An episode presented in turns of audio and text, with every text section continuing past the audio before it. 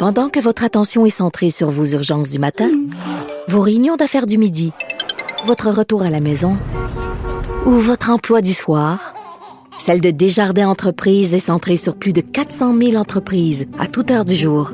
Grâce à notre connaissance des secteurs d'activité et à notre accompagnement spécialisé, nous aidons les entrepreneurs à relever chaque défi pour qu'ils puissent rester centrés sur ce qui compte, le développement de leur entreprise.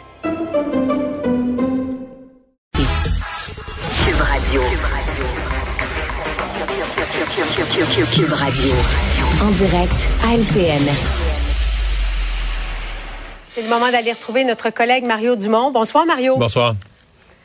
Concernant les ratés de la plateforme Saclic, euh, François Legault a paru visiblement irrité aujourd'hui.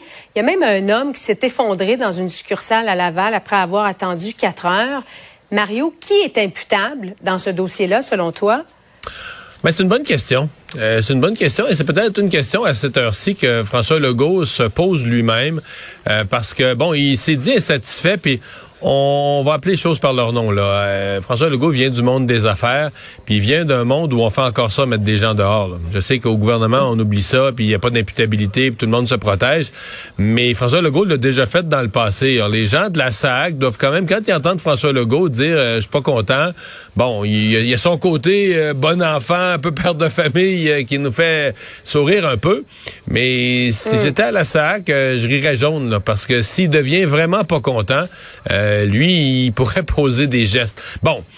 Euh, dans l'imputabilité, il y a aussi euh, il y a un nom là, qui émane, c'est celui du ministre Éric Kerr, parce que le processus d'authentification, fait des années qu'on travaille là-dessus, le processus d'authentification gouvernementale, puis là, ben, qui prend, il faut ressortir, il faut retrouver son avis de cotisation du ministère du Revenu pour aller payer son permis de conduire. ça soulève des questions, ça aussi. Est-ce qu'on en a? C'est sûr qu'avec la sécurité informatique, on est archi nerveux, on a peur plus que peur de, toutes les formes de piratage, etc. Mais est-ce qu'on a exagéré ou est-ce qu'on a rendu ça exagérément complexe pour les gens? Oui. Euh, donc là aussi, il y a de l'imputabilité. Ingérence chinoise. Alors que se tient actuellement le sommet du G20 en Inde, Mario, le ministre des Affaires étrangères de la Chine a interpellé euh, Mélanie Joly en lui demandant de cesser la diffusion de, de ces allégations fondées sur des rumeurs, de cesser de nuire à l'image de la Chine au Canada. Il y en a certains qui verront ici de l'intimidation. Justin Trudeau refuse toujours une enquête publique. Mario, combien de temps M. Trudeau va-t-il demeurer campé sur euh, ses positions, selon toi? Ouais, c'est une bonne question. À mon avis, il va devoir, moi, je continue à penser qu'il va devoir faire quelque chose à un moment ou à un autre. Euh, aujourd'hui, ce qui frappe surtout de son point de presse, parce qu'il n'a rien dit de nouveau. Là. Il a répété que son gouvernement est le premier qui s'en est occupé, qui a créé un comité, etc. Mais c'est surtout qu'il était à la fin vraiment impatient, vraiment tanné des questions des journalistes. Et moi, quand je le voyais irrité comme ça, tanné comme ça, je me disais, ouais quand même chanceux parce que toute cette histoire là est coulée dans le Globe and Mail pendant deux semaines de relâche parlementaire. C'est les, deux semaines dans le milieu de l'année où il y a une grande relâche parlementaire. Lundi, ça reprend. Alors, s'il a trouvé des journalistes désagréables aujourd'hui à Winnipeg, d'après moi, il n'aimera pas sa période de questions lundi, mm. puis mardi, puis mercredi, puis les suivantes.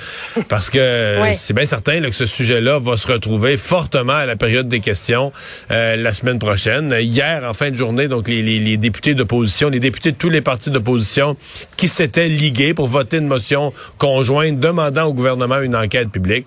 M. Trudeau a redit non à ça aujourd'hui, mais pensons pas que ça va être fini la semaine prochaine. Là.